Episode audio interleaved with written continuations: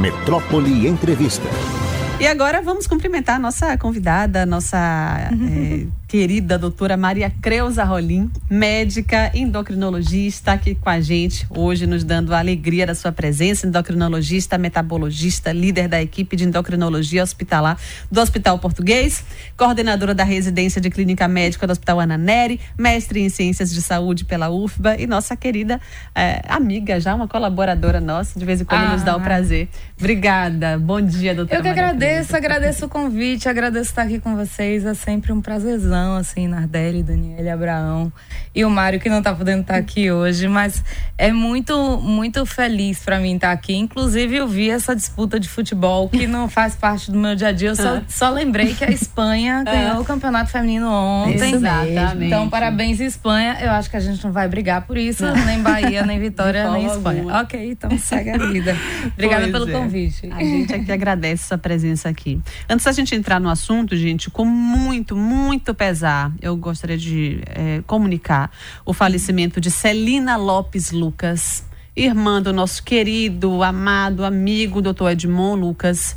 É, o enterro será no Jardim da Saudade. Ainda não temos os horários, as informações do horário é, do, do sepultamento, mas informamos aqui com profundo pesar o falecimento de Celina Lopes Lucas. Em breve a gente traz aí outras informações assim que elas forem chegando e mandando um forte abraço, um carinhoso abraço, toda a nossa solidariedade ao doutor Edmond e à família de dona Celina Lopes Lucas. Bom, aqui conversando com a doutora Maria Creuza Rolim, antes da gente entrar na pauta, já dizia ela aqui que estou tomando meu segundo cafezinho do dia. E que na última vez que ela esteve aqui, eu perguntei quantos a gente pode tomar por dia, porque tem gente que, né, embarca no café e vai ali. No, Danilo, por idade, mesmo é um. Ele vem com os copos, assim, a quantidade desta taça, ele vem e traz um, daqui a pouco traz outro, daqui a pouco traz outro. Eu digo sim, e pode. e perguntei à doutora Maria Creuza, ela me disse três cafezinhos no dia. Já tô no meu segundo, minha cota tá pra acabar, Abraão. Três no dia? Três. É, expresso. Tô... Não, não há um limite estabelecido formal, Abraão, mas. Hum. É, o expresso é um café super concentrado, né? Ele é feito na pressão, então café, a vida da gente também é feita na pressão, é. mas assim, é um, um, um, café mais forte, desencadeia muito refluxo, pode atrapalhar a voz de vocês. É, isso é ah, muito. Maria. É, isso é uma coisa que vocês precisam estar bem atentos. Deixa muito desperto também. Pode atrapalhar sono na madrugada. Então, assim tem um limite de horário de você tomar à noite. Então, 5 da tarde. O é. ideal é que se tome à noite no jantar. Eu tô vendo as caras de Abraão porque vocês não conseguem não, não, ver. Não, não, falou o negócio de voz, fica preocupado que de vez em quando já tomei uns três cafezinhos, o doutor Mário me dá bom dia, a voz entra diferente. não sei, tá alterando minha voz. É o tá café, né? É o café. Agora tá explicado, é o Obviamente café. o café. e o café, na ausência dele, eu, eu comentava com ela que de, quando eu comecei a tomar café, aqui na rádio, né? Tá aqui, não tô fazendo nada, vou tomar um café. Ah, vou tomar um café. Inclusive era com açúcar, acabei conseguindo tirar o açúcar a duras penas, porque não foi fácil. Tirei o açúcar, hoje eu tomo sem nada. Mas aí eu comecei a sentir dor de cabeça no fim de semana. Eu não sabia o que era. Eu rodei médico, viu? Ah, foi check-up geral. Falei assim, gente, o que é que esta enxaqueca de fim de semana que eu só tinha? Chegava sábado de manhã, pronto. Até segunda-feira era enxaqueca. E aí, depois de muito rodar, encontrei um médico que começou a conversar comigo. Fale sobre seus hábitos. Aí eu falava assim: não, o que, que você come? Aí, quando a gente descobriu que era o café que estava fazendo falta, que eu comecei a tomar no sábado, acabou o problema. Você mesmo começou isso. a tomar. É. Você estava com a abstinência do café. Exatamente. É, é. O hábito de segunda a sexta, durante o final de semana, ele há de se perpetuar, né? O café cria, cria um pouco de vício, realmente. É curioso, porque o café é algo amargo, né? É. é e a gente começou a tomar, e eu fico me perguntando assim, como foi que alguém pegou uma cimentinha, amassou, esquentou e tal, espremeu, fez café e ideia? achou que aquilo funcionava, né? Uhum. Pra alguma coisa provavelmente essa pessoa teve esse efeito de despertar e aquilo foi útil e, uhum. ó, uhum. oh, galera, tem isso aqui, tomem café tá também. Tá funcionando pra mim. É, tá funcionando para mim, pode funcionar para vocês. E, e os hábitos, eles, eles se perpetuam e a falta do café dá realmente muita dor de cabeça. Dá uma dor de cabeça absurda. É. Quando você falou do café, O que eu me prendi na sua conversa foi que você foi em vários médicos e, e procurou ajuda para uhum. isso, porque você tinha uma dor de cabeça que você já chegou referindo como enxaqueca, provavelmente porque você reconhece sintomas de enxaqueca. Mas às vezes o paciente ele chega tão guiado que o médico se atrapalha para chegar no lugar certo. Sim. E algumas vezes você está numa conversa muito leve com um profissional de saúde uhum. e nem esperando que aquilo surja, aquele assunto surge e, e ele chega num diagnóstico onde ninguém, ninguém tinha pisado antes. É, Exato. é importante isso para você lembrar de você ir no médico não tão guiado é, sobretudo hoje com acesso à informação é, absurda. É, então a gente tem internet para pesquisa, redes sociais que são de pesquisa também. Cuidado com o que você leva para o seu médico, porque ele é influenciado por isso. Claro, também. pode atrapalhar até o, a conversa, o diagnóstico. E, e, e, é engraçado, porque às vezes a gente chega num, num médico para fazer um atendimento médico e é aquela coisa tão rápida, tão protocolar, tão pouco conversada que às vezes vem, né, já uma resposta uhum. assim. E esse era um médico que um médico mais velho, inclusive eu cheguei lá e eu fiquei com vergonha, né? Porque eu disse assim, meu Deus, eu marquei um clínico. Quando eu cheguei lá, ele era endocrinologista. Aí eu falei assim, puxa vida, desculpa, porque eu tô meio atrapalhada e percebi que o senhor não é um médico clínico. Todo médico é clínico, diga. Aí eu, eita. Aí pronto. E ele foi rápido. Ele começou a conversar, ele percebeu que alguma coisa estava ali. Fim de semana, não é possível que seja só no fim de semana, tem uma causa orgânica, sei lá. E ele foi em cima. É raro um evento de final de semana que não esteja vinculado ao hábito ah, durante a semana. Relacionada é. hábito. Pois é, e a experiência traz esse, esse, esse enfim, esse, essa forma de pensar. Minha gente, a gente está com os canais abertos aqui para vocês fazerem perguntas, tá? doutora Maria Creuza Rolim é endocrinologista. Vamos aproveitar essa oportunidade que não é sempre que a gente tem. Já a, a gente, gente só mandar um abraço, você é. falou das mensagens, já tem gente participando aqui. Doutora Maria Creuza, minha médica há anos, excelente. Manda um abração. Robinson Roberto. Ah, Fala. muito querido, Robinson. Um beijo grande. Aí, ainda nesse assunto, Murilo Freitas também já mandou mensagem aqui participando com a gente. Bom dia. O que pode acarretar o consumo diário de energéticos. Eu consumo no mínimo um por dia. Abraços, ele disse. Hábito, mesma forma do café. O café é energético também. Energético não é livre de, de riscos. É, se ele consome um por dia, se é um só, talvez tudo bem para ele. Mas energético também causa aumento de energia, né? Então aumenta é, frequência cardíaca, pode aumentar a hipertensão, a chance de sua pressão arterial subir. É bom você ficar é, atento aos sinais do uso de energético. E por ser hábito, quando você tenta tirar, você sente os efeitos colaterais da retirada. Então você sente mal-estares, como você sentiu, Nardelli. Uhum. É, o que é bom de hábito é lembrar-se de beber água, porque beber água você em teoria, óbvio que tudo em excesso causa mal, a água em excesso da mesma forma, mas é, beber água 2 litros, 2 litros e meio por dia e criar um hábito nisso pode ser muito benéfico para você a longo, longuíssimo prazo. É lembrar de manter horário de refeição, porque é muito difícil para a gente manter horário de refeição com tanto que a gente está ocupado e, e solicitado, todo mundo muito solicitado. Isso não sou, não tô falando de mim, de vocês, nem de Abraão, tô falando do mundo uhum, inteiro. Uhum. É, atividade física é um hábito interessante de, de você manter pelo menos três vezes por semana. Não precisa ser excessivo, dez vezes por dia, três vezes por dia, mas manter uma vez por dia e três vezes por semana em hábitos.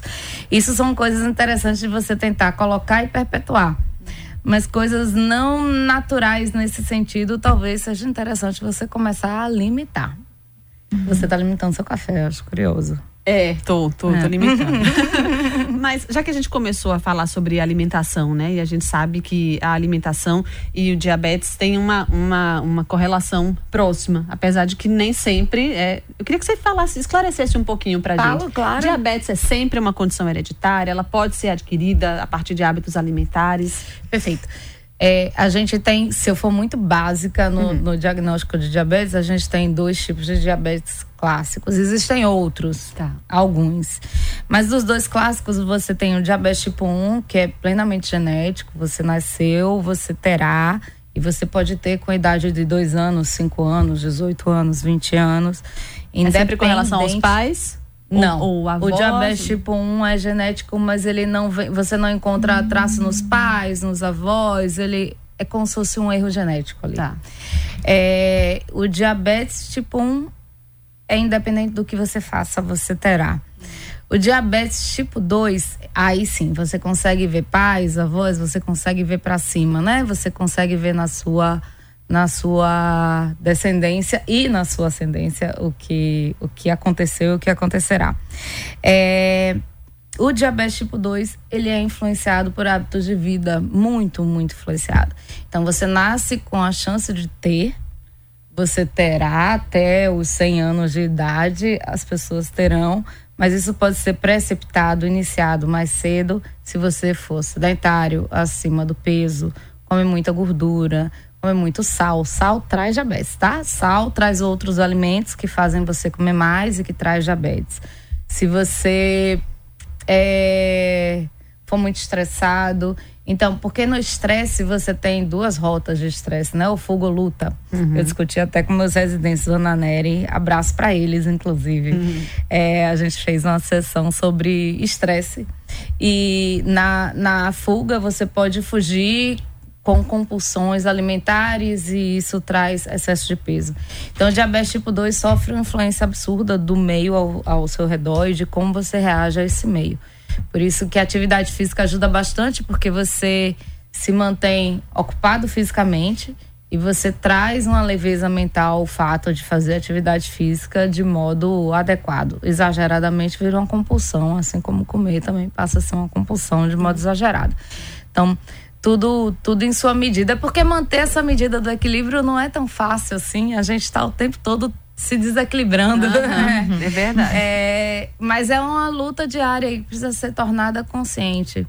É, você vê algumas pessoas que, que eram obesas na adolescência, adulto jovem, quando caem numa, num, num ritmo novo, assim, um, um, trabalho de, de, de se exercitar, de se preocupar com a alimentação, se preocupar com, com ingerir água, essa pessoa passa a ter um peso normal dali para frente. Ele não tem que seguir o que a infância dele projetou para ele. Sim. Apesar de, muito frequentemente, é isso que acontece. Que se você é obeso na infância, na adolescência, você vai ser obeso na idade adulta.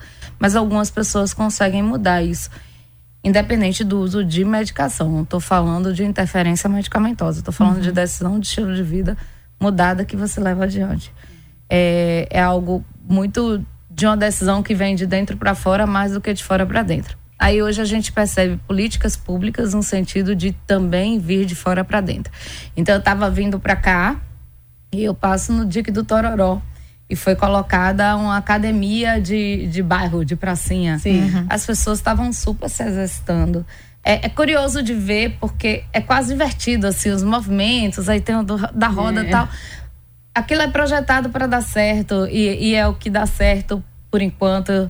E é divertido da gente de ver, é divertido de fazer e muda hábitos de vida de repente de uma comunidade, de um sim, bairro. Sim. Isso pode projetar para o futuro menos pessoas adoecendo de diabetes, menos pessoas infartando e tendo AVC.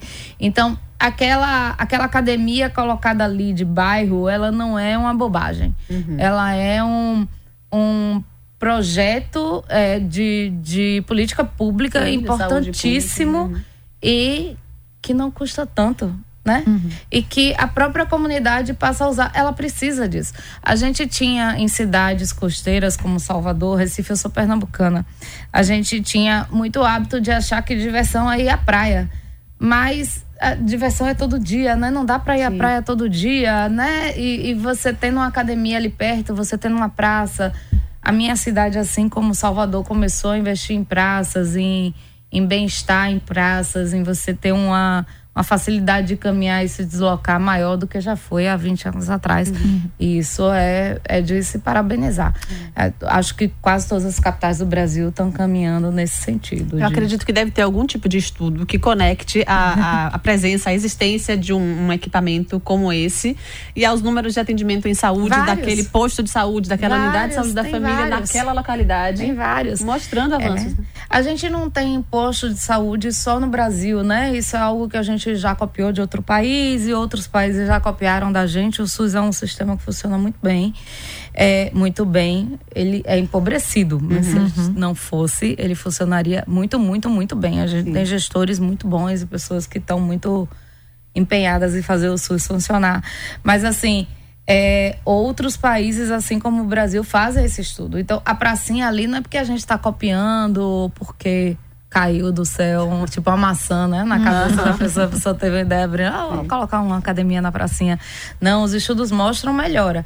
Então a população passa a viver mais, passa a morrer menos, viver mais e morrer menos são coisas diferentes, né? Porque você pode ficar limitado por um AVC e aquilo ali não é vida ativa. Sim. É, e, e a morte precoce é um prejuízo muito grande para todo mundo, para a família, para o Estado, para o governo federal, para o mundo. É, vocês falaram de aliens na, no comecinho, na apresentação e tal. Talvez também não seja um benefício para os aliens, se ele algum, eles algum dia chegarem aqui, tem algum interesse também nisso. Então vamos viver mais, vamos usar essa academia de pracinha, levar a sério isso de, de saúde e de se vigiar o tempo todo, permanentemente. Doutora, eu queria, saber, queria que a senhora falasse sobre metabolismo. Frequentemente a gente vê, principalmente agora todo mundo faz musculação, etc., dicas para acelerar o metabolismo. Hum. E aí coloca ali um elencando, um check-in para você fazer. Fala um pouquinho sobre isso, por favor. Ah, falo sim. É, é uma pergunta muito curiosa, é muito boa de ser feita. É, o metabolismo, ele é o, o seu basal. O metabolismo é o que você gasta para se manter vivo, né? O que vem ali acima disso é você aumentar o metabolismo.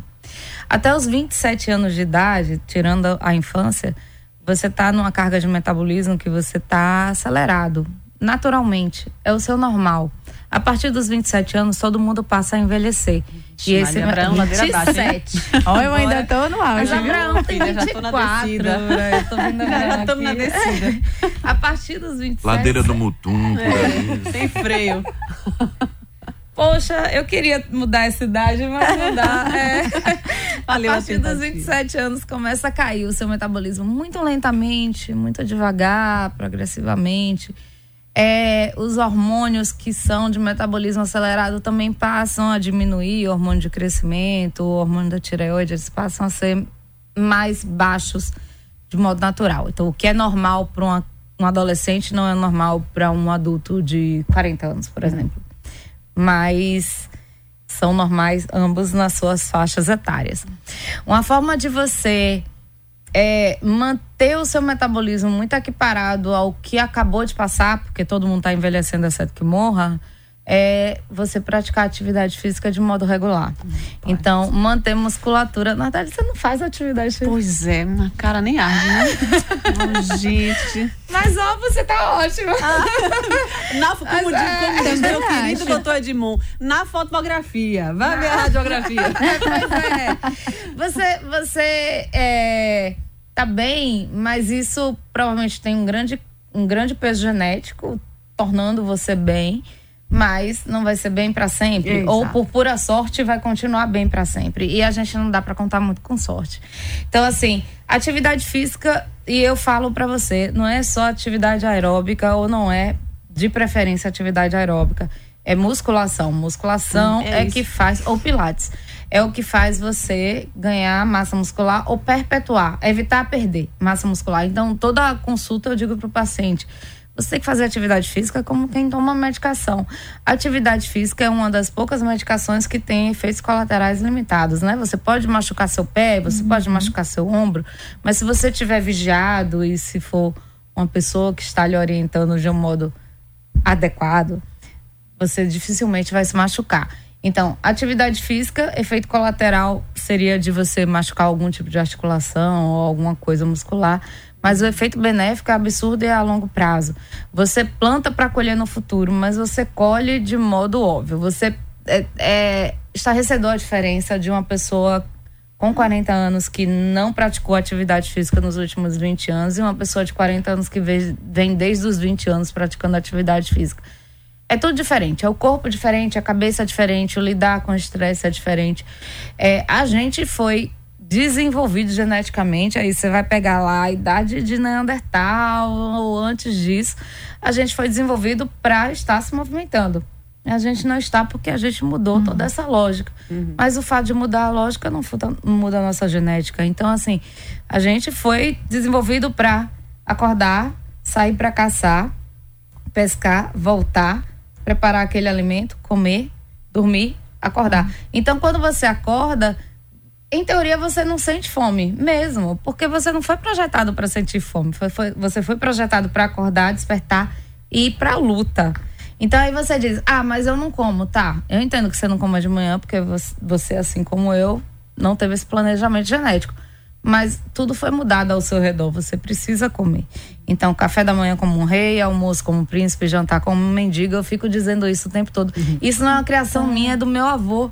Meu avô me disse no almoço de domingo, assim, ele me deu de presente essa frase Sim, que eu uso é pra vida. É. Uhum. Exato. E se você olha, é isso aí. Se você muda a lógica, você tem que mudar o, o sua, sua programação genética, né? Você tem que lutar contra isso. Então, tomar um bom café da manhã para enfrentar o dia, chegar no almoço com menos fome, comer menos e no jantar quase não comer, porque não é a hora de você comer mesmo. Hum. Só que quando a gente faz isso como a gente foi automaticamente programado, de manhã você não come, no almoço você come um pouco mais, no jantar Aí você vai, é, então, joga duríssimo. É, exatamente. Agora e o jejum intermitente, que é uma moda, jejum, assim. É, é. O jejum intermitente tem trabalhos muito respeitados com o jejum intermitente. Funciona realmente justamente pelo planejamento genético. Você, você mantém um tempo de jejum que faz bem para o seu metabolismo, faz bem para o seu coração, você tem menos risco cardiovascular, por isso é pequena mudança, mas é provocada pelo jejum intermitente. E você meio que se associa à ideia dos homens das cavernas, né? Você faz, você não tinha alimento o tempo todo até que a gente conseguisse estocá-lo. Então você mantém aquele jejum de modo consciente. Você não tem acesso à comida. Mas eu eu, em particular, gosto muito de comer. Eu acho. É, Também. É, pois Também. é, eu acho comer um momento de Poxa, comer e beber água, eu gosto muito de beber água. Eu acho beber água, assim, é o momento que eu sinto que Deus está aqui, sabe? Porque você bota aquilo na boca, você bebe, Sim. Você se refresca, você Verdade. sente a natureza dentro uhum. de você, né? E comer, porque comer é divertido, traz vários sentidos para você, você é inclusive traz memória. É, é exatamente. Por que, que você vai fazer um jejum intermitente se você pode comer, mas você pode se organizar para isso perpetuamente, uhum. sabe? Dá para manter o jejum intermitente a longo, longuíssimo prazo. Não tenho nada contra, mas eu tenho contra o, o hábito, o ato de tirar o prazer de comer do, do seu Sim. dia a dia uhum. em prol e também do não adianta fazer um jejum intermitente e na hora que for comer destroçar qualquer tranqueira. Né? é, não. Geralmente quem faz jejum intermitente não faz de é, né? destroçar né? qualquer tranqueira. É. Mas é, eu achei boa essa frase, destroçar qualquer tranqueira. Que é uma coisa de destruir porcarias, né? Exato. né? É, de você ir ali avançar.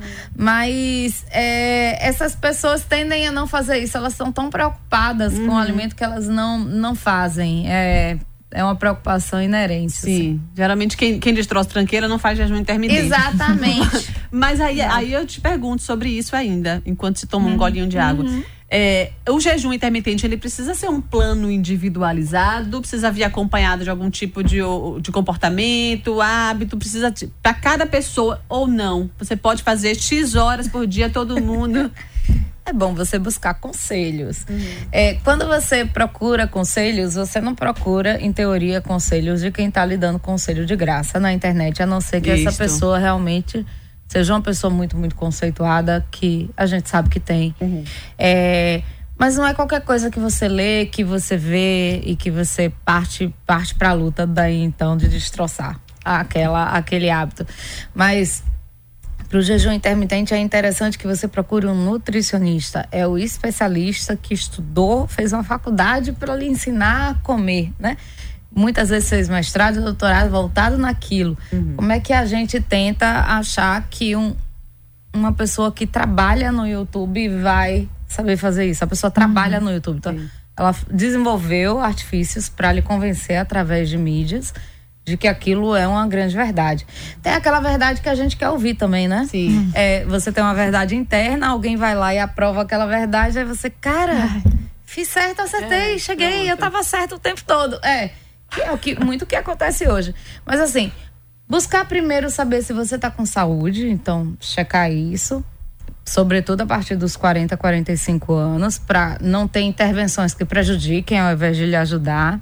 É, buscar um profissional que lhe ajude a entender como funciona o jejum intermitente, quais são as dicas, qual é o tempo que você deve manter.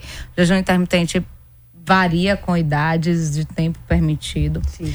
É, e procurar auxílios em paralelo com, de repente, com medicações para lhe ajudar a tapar os outros buracos que você tenha. De repente você tem uma hipertensão que você nem sabe. Sim. E aí você acha que é o jejum intermitente que vai resolver algumas coisas e tornar você saudável. Não, você precisa usar medicação para isso. Enquanto você faz isso, enquanto a mudança não vem, você vai arrumando a sua casa. É, nada está longe de, de você pedir uma explicação e uma ajuda.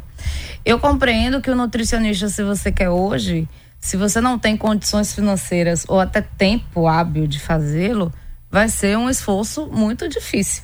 Vai ser um esforço. Você uhum. tem que pagar um profissional, ou você tem que esperar seu plano de saúde liberar, ou você tem que agendar pelo SUS. Aí você vai. Enquanto isso, você já está com pressa, porque no momento que você decide, você quer fazer. Quer fazer hoje. É, é. Você quer fazer. Uhum. E aí tem aquelas pessoas todas lhe falando gratuitamente em vários lugares como fazer. Eu entendo a dificuldade, mas eu preciso convencer de que, embora haja dificuldade para todas as pessoas em diferentes graus, que é interessante que você busque uma orientação antes de começar qualquer mudança de estilo de vida mais drástica. Agora, beber água, se você não tiver uma doença que lhe proíba, como uma doença de coração, como insuficiência cardíaca ou insuficiência renal, que é uma doença renal, aí beber água é algo que você deve fazer hoje. Dois litros e meio hoje garrafinha de 500 ml, quatro durante o dia, uma durante a noite e segue o bonde. Essa quantidade de água que a gente coloca em copo hum. é uma quantidade difícil de mensurar. E, e você bebe menos quando você bebe no copo, né? Uhum. A garrafa, não é à toa que o canudo vingou anos, né? Porque você bebe mais rápido quando você suga. Sim. Então a garrafa funciona assim, o canudo funciona assim nessa lógica. Então, eu sempre recomendo que tenha uma garrafinha ali que você projete essa quantidade de consumo para você ter garrafa. uma noção do quanto você está bebendo. Tem Isso. gente que fala assim, ah, 4, 5, 8 litros de água por dia. Quanto mais você beber, melhor é. Não é bem assim, então. Né? Não. Dá problema oh, beber Deus, água demais? Dá. Água demais dá problema. Você vai atravessar um deserto, então bebe essa quantidade, vai ficar um tempão. Se você for um camelo, né? É. Aí, é. tudo bem. Como diz que tá tudo demais é sobra, né? Exatamente, tudo demais é sobra, é isso aí. É, esse é um ditado muito útil também. É, água demais dilui demais seu sangue, você pode desenvolver uma queda de sódio no sangue, porque você tem mais água do que sódio, você pode ter efeitos colaterais graves, inclusive com efeito neurológico grave que não recupera. Você fica Nossa. com limitações neurológicas. Então, assim, 2 litros, 2 litros e meio, eu tô colocando para uma pessoa aí entre 60 a 70 quilos você tem mais do que isso, você pode precisar de mais do que isso. Você tem menos, você pode de repente precisar de menos uma do que criança, isso. Mas essa exemplo. é uma média. É uma criança, aí você tem que perguntar ao pediatra, porque ela vai fazer uma conta por tá. quilo dia. Tudo pediatra é assim. Eu é acho eles qual peso, incrivelmente qual altura? inteligentes. É, sempre é. perguntam isso. É. Ah, Dá, vai dar tal remédio, qual a peso, qual a altura, para é. medir quantas gotas você É, é exato. É, é, uma, é uma engenharia com matemática, com medicina. é, exatamente. então, para criança, varia, é variável. Tá. Mas é sempre bom você estar tá ofertando a criança. A criança gosta de água. É, só criança não tem paciência para parar para beber água. É, por isso que, que você tem que dar aquele negocinho hum. para ele ficar ali hum, tomando aquilo ali. Uma garrafa bonitinha, né? Que ela gosta de ficar carregando. Atrativo, exatamente. É, mas é isso, você tem que parar. A criança tá brincando ali três três horas. Vem aqui beber água agora. É. É porque brincar é mais divertido que beber água, né? né? Nossa, é a gente verdade. tem muita pergunta e o muita. tempo passando. Jesus, o que fazemos? Vamos separar duas. Tá, vá. Uma, uma cada uma Você do tem? YouTube e uma do WhatsApp. Eu vou pegar do WhatsApp aqui. Tá. Maílson Garcia fala que bom dia a todos. Pergunta a entrevistada, por gentileza, por que os casos de intolerância à lactose aumentaram muito? Eu mesmo, depois de 30, fui contemplado. é verdade. É verdade. É, o, o especialista que responde bem sobre intolerância à lactose é o gastro. Mas a intolerância à lactose aumentou, o gastroenterologista. A uhum. intolerância aumentou muito mesmo. A gente não via isso acontecer nessa intensidade. É, há 30 anos atrás, e a gente não sabe se é porque a gente bebia menos leite com com substâncias que modificam esse leite para que ele fique. Como é que você compra leite numa caixinha e ele dura meses uhum. sem precisar ir para geladeira? Esquisito, é. né? Ah, você pode dizer que é o vácuo e tal, mas peraí, tem alguma coisa ali que tá foge do do, do normal. Né? É, alguma coisa não está certa, né? É, e ou a gente não dava diagnóstico. Então, assim, você lê em livros de Machado de Assis a minha úlcera. Poxa, será que isso não era uma intolerância à lactose que essa pessoa tinha? Ela não. E aí não, não tinha, na verdade, uma úlcera, Sim. né? Quantas pessoas você vê hoje dizendo que tem úlcera? Tem. É. Você pode ter uma inflamação gástrica por um excesso de estresse, ou uma dispepsia, alguma coisa de esôfago por excesso de estresse. Mas úlcera, úlcera, úlcera é muito uhum. infrequente. Então talvez a gente tivesse isso antes. E aí hoje a gente tem diagnóstico, mas antes não, tudo a gente fica meio assim. Mas é bom de se considerar que a gente ingere muitas substâncias que são, não são recomendadas é, de modo à saúde a longo prazo, a gente vê que isso influencia. Intolerância à lactose vem e vai, tá? Ela vem, você tira o leite, tira o leite, tira o leite, e, e em um momento você bota leite lá e nada acontece mais. Então é inter interessante que você respeite a sua intolerância à lactose. Se eu estou intolerante, deixa eu parar aqui uns três meses e observar. Agora eu estou dando prazos assim, três meses, seis meses lá, e o gastro fala disso muito melhor do que eu. Porque. Hum é um especialista que lida com intolerância à lactose. Essa Bom, pergunta é boa. E aqui, Rosângela quer saber, quer, pede para a senhora falar um pouquinho. Quem está com a gente hoje é a doutora Maria Creuza Rolim, médica endocrinologista. Ela fale um pouco sobre o uso da creatina e pré-treinos. Como usar isso corretamente? Nossa, quando falou de energético, eu ia falar disso. E aí, no, no levar da conversa, a gente vai mudando o assunto, né? Mas as pessoas usam energético, café e, e substâncias que possuem cafeína ou taurina para fazer atividade física. Todo mundo está cansado, gente. Atividade física, a coisa é começar. Você começou naquele dia, você vai terminar naquele dia. Então, tente ir como quem vai só fazer, só dar um oi, dar um tchau, fazer cinco minutos de esteira. e aí você fica, não, mas você fica. O caso aí é ir realmente, esse impulso de ir. Uhum. É, a creatina, ela é uma substância que dá alimento para a parte muscular, passa pelo fígado para ser metabolizada e tá muito em moda. Toda moda a gente vê subir e cair, né? Óleo de coco, que é bom, que é ruim, que é bom, que é ruim, sempre foi ruim. Nunca, nunca foi bom, mas aí veio com essa história. A creatina, o BCA, eles estão durando mais tempo, assim, no, na moda do que é bom as pessoas veem efeito muscular e é difícil elas tirarem aquilo quando elas veem efeito. Todo mundo tá assim, todo mundo não, eu não. Mas tem muita gente procurando atividade física para ver efeito muscular ali. A pessoa quer quer colher aquilo uhum. ali. Eu digo eu não porque eu faço porque eu quero viver mais tempo. Uhum. Meu pai teve o primeiro infarto antes da minha idade. Eu tenho 45 anos, meu pai infartou aos 43. Então assim, eu sei que eu tenho um alto risco. Por que, que eu não vou trabalhar em cima Sim. disso para viver mais? É, nem todo mundo precisa estar tá musculoso, né? Você vê atleta de Olimpíada menos musculoso do que algumas pessoas que vão na academia Sim. quatro vezes por semana. Uhum. Tem algo estranho. Atleta uhum. de Olimpíada, ele é vive né? aquilo. Né? É, ele é alta performance. Ele tem uma pessoa dizendo que ele vai comer. Como é que ele tem menos músculo, né? Tem algo esquisito uhum. ali acontecendo. É, alguns desses desses é, pré-treinos ou pós-treinos, eles passam como complemento alimentar.